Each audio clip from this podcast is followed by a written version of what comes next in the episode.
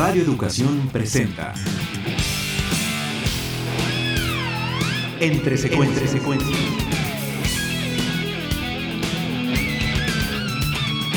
Sucesiones de imágenes que marcan tu vida y que pueblan el inconsciente cinéfilo.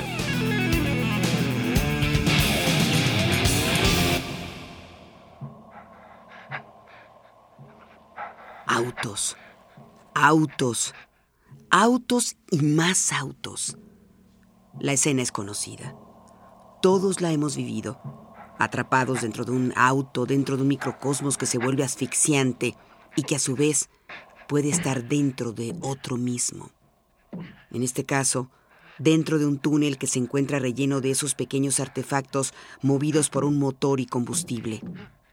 Guido está atrapado dentro de uno de estos. Va en el asiento del conductor y mira hacia el frente, a los lados y hacia atrás.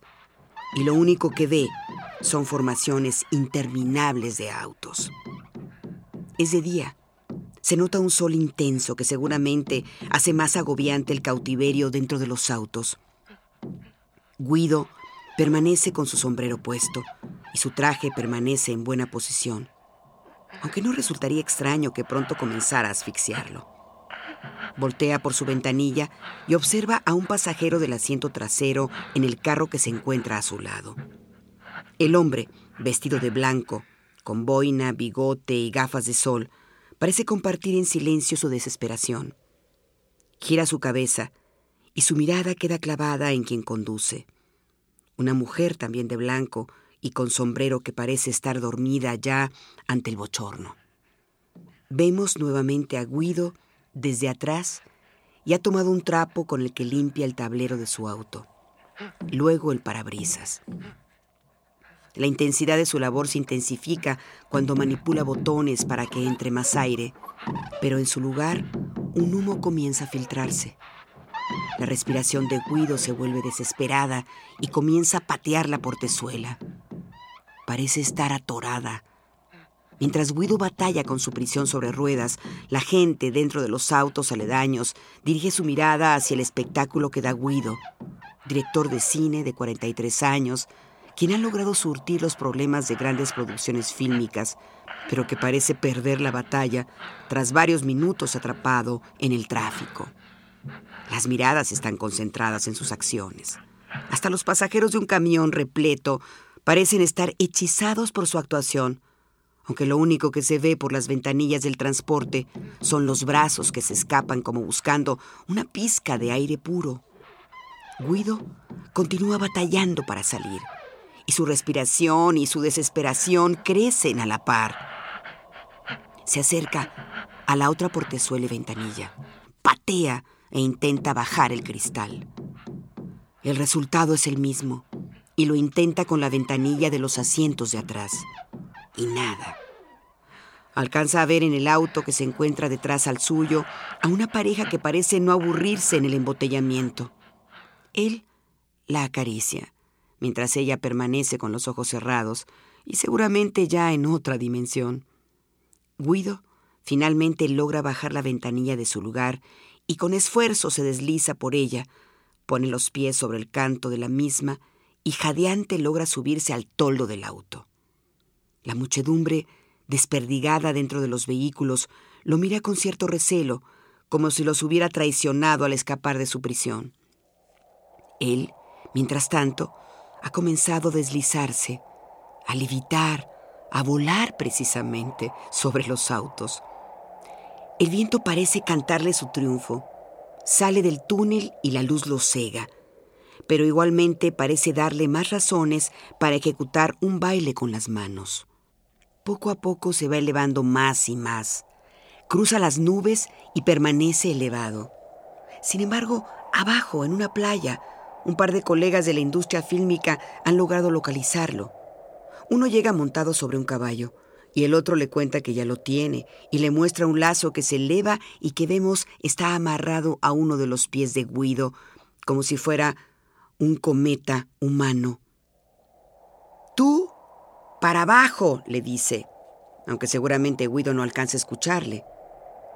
Da un tirón y Guido se viene abajo.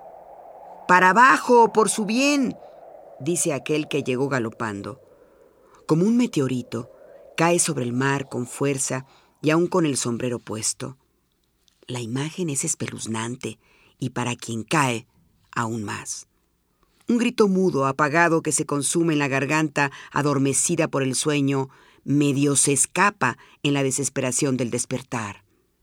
Guido tuvo una pesadilla. En la ansiedad ante el preámbulo de otro proyecto fílmico, Guido está desesperado e inseguro.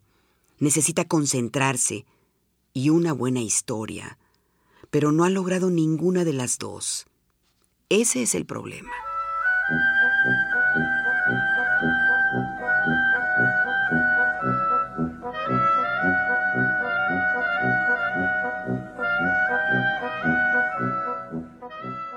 En 1960, Federico Fellini acababa de presentar La Dolce Vita. En muchos aspectos, llegó a un punto casi insuperable con este filme, en el que retrataba el hastío tras la intensa y extravagante vida del show business a través de la percepción e interacción con la misma de parte de un periodista interpretado por Marcello Mastroianni. La Dolce Vita marcaba prácticamente la transición más importante de Fellini en su carrera, del cine neorrealista a su cine más personal, de autor y vanguardia.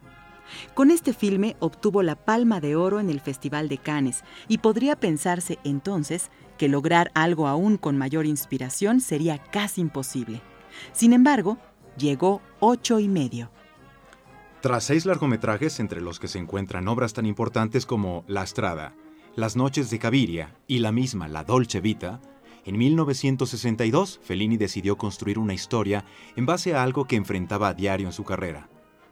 El esfuerzo por permanecer fresco y con la energía suficiente para continuar generando ideas. Cuando comenzó a trabajar el guion del filme junto a Ennio Flaiano, Tullio Pinelli y Brunello Rondi, Fellini manejó dos títulos tentativos para el proyecto, un filme de comedia y La hermosa confusión. Sin embargo, Fellini decidió por el más revelador, ocho y medio, por aquello de que en su filmografía se hallaban seis largometrajes, dos cortos y un filme codirigido junto a Alberto Latuada, que sumados hacían siete y medio filmes, siendo el siguiente el octavo y medio. Para el mismo, inicialmente había pensado en Laurence Olivier como protagonista, pero terminó decidiéndose nuevamente por Mastroianni, y marcando así la forma absolutamente autobiográfica del filme, pues el actor se transformó en su alter ego ante la cámara. Mastroianni interpreta a Guido, un director de cine de 43 años, la misma edad de Fellini al momento de la filmación. Guido está pasando por una crisis creativa, un bloqueo, en el que no sabe cómo continuar con su siguiente proyecto fílmico, uno que está a punto de anunciarse y del cual ya se ha comenzado a trabajar en la preproducción con la construcción de una enorme nave espacial que parece estar literalmente apuntando hacia lo desconocido. La preparación del filme le permite a Guido enfrentarse con sus recuerdos y sueños, en un laberinto en el que la memoria y la realidad están hechas de la misma materia de los sueños.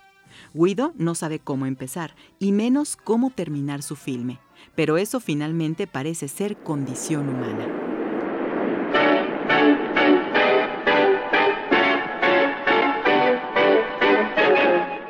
En ocho y medio, los paralelismos entre Fellini y Guido son claros, y el realizador nunca lo negó. Aceptó claramente que Guido era él, obsesionado por los sueños y los recuerdos durante toda su vida, y lo cual puede verse claramente en prácticamente todas sus películas, Fellini se encontraba en terapia de psicoanálisis antes y durante la filmación de ocho y medio, por lo que en el filme se manifiestan una buena cantidad de sus sueños y ansiedades. De entrada, el filme está fotografiado en blanco y negro, enmarcando entonces la referencia onírica automática, y la forma de la misma obra parece en ocasiones seguir la de un sueño en el que los actos y pensamientos parecen estar dados de manera metafórica, brincando de una situación a otra sin aparente relación. Lo inconexo parece manifestar tanto la incapacidad del realizador para centrarse en ocasiones en una sola idea, a su vez, un gran talento para generar una gran cantidad de ideas sin restringirse por una lectura lineal, sin embargo, todo cobra una coherencia y fuerza sensacional conforme se va revelando el conflicto del personaje. Ocho y medio es un filme espléndido, en el que cada escena y secuencia brilla como toda gran obra artística. Detrás de ese logro se encuentra mucho trabajo, en el que Fellini hizo castings agobiantes para cada uno de los personajes, colocando anuncios en los diarios en busca del rostro exacto y con un gran cuidado que se refleja en el producto final. Para evitar ser engullido por lo personal de la historia, Fellini pegó sobre la cámara un anuncio en el que se leía, Esto es una comedia aunque el producto final dista mucho de ser una comedia, aunque tampoco es un drama, pues el filme no está exento del tono festivo y carnavalesco de la obra del autor. Inicialmente, el filme versaría sobre el bloqueo creativo de un escritor, pero cuando Fellini se encontró sin saber hacia dónde iba la historia y veía que un gran equipo de técnicos estaba seguro de que el realizador haría magia en su siguiente proyecto, decidió que la única salida, casi como un exorcismo, era construir la historia sobre ese mismo bloqueo mental que estaba teniendo.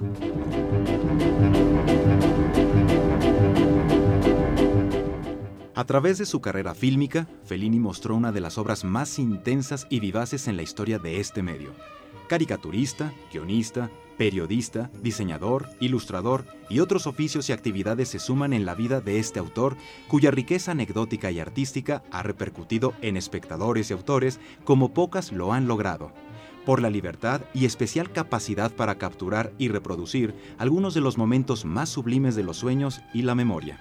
Exhibido en el Festival de Cannes de 1963, Ocho y medio no obtuvo la palma de oro simplemente porque estuvo fuera de competencia, pero la opinión fue unánime al considerarlo de facto una obra maestra.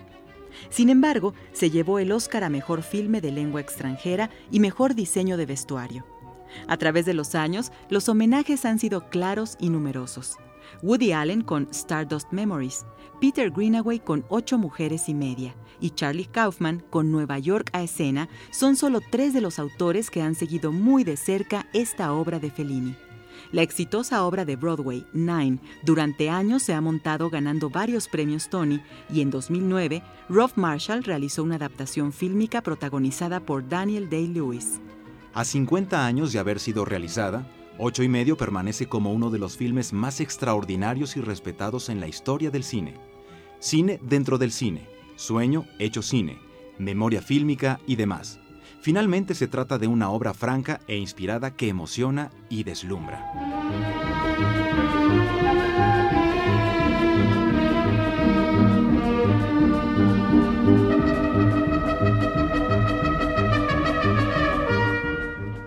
Recuerda que puedes volver a escuchar este programa en el micrositio de Entre Secuencias del portal www.radioeducacion.edu.mx.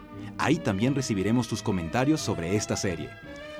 Participamos Alejandro Ramírez, Guillermo Lagarda, Montserrat Pérez Lima, Vicente Morales, Mauricio Matamoros, María Eugenia Pulido, Gerardo Quirós, Mari Carmen García y Mario Ledesma.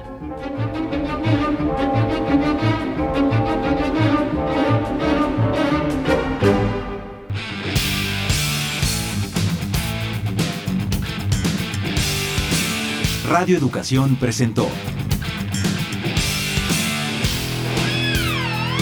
Entre secuencias.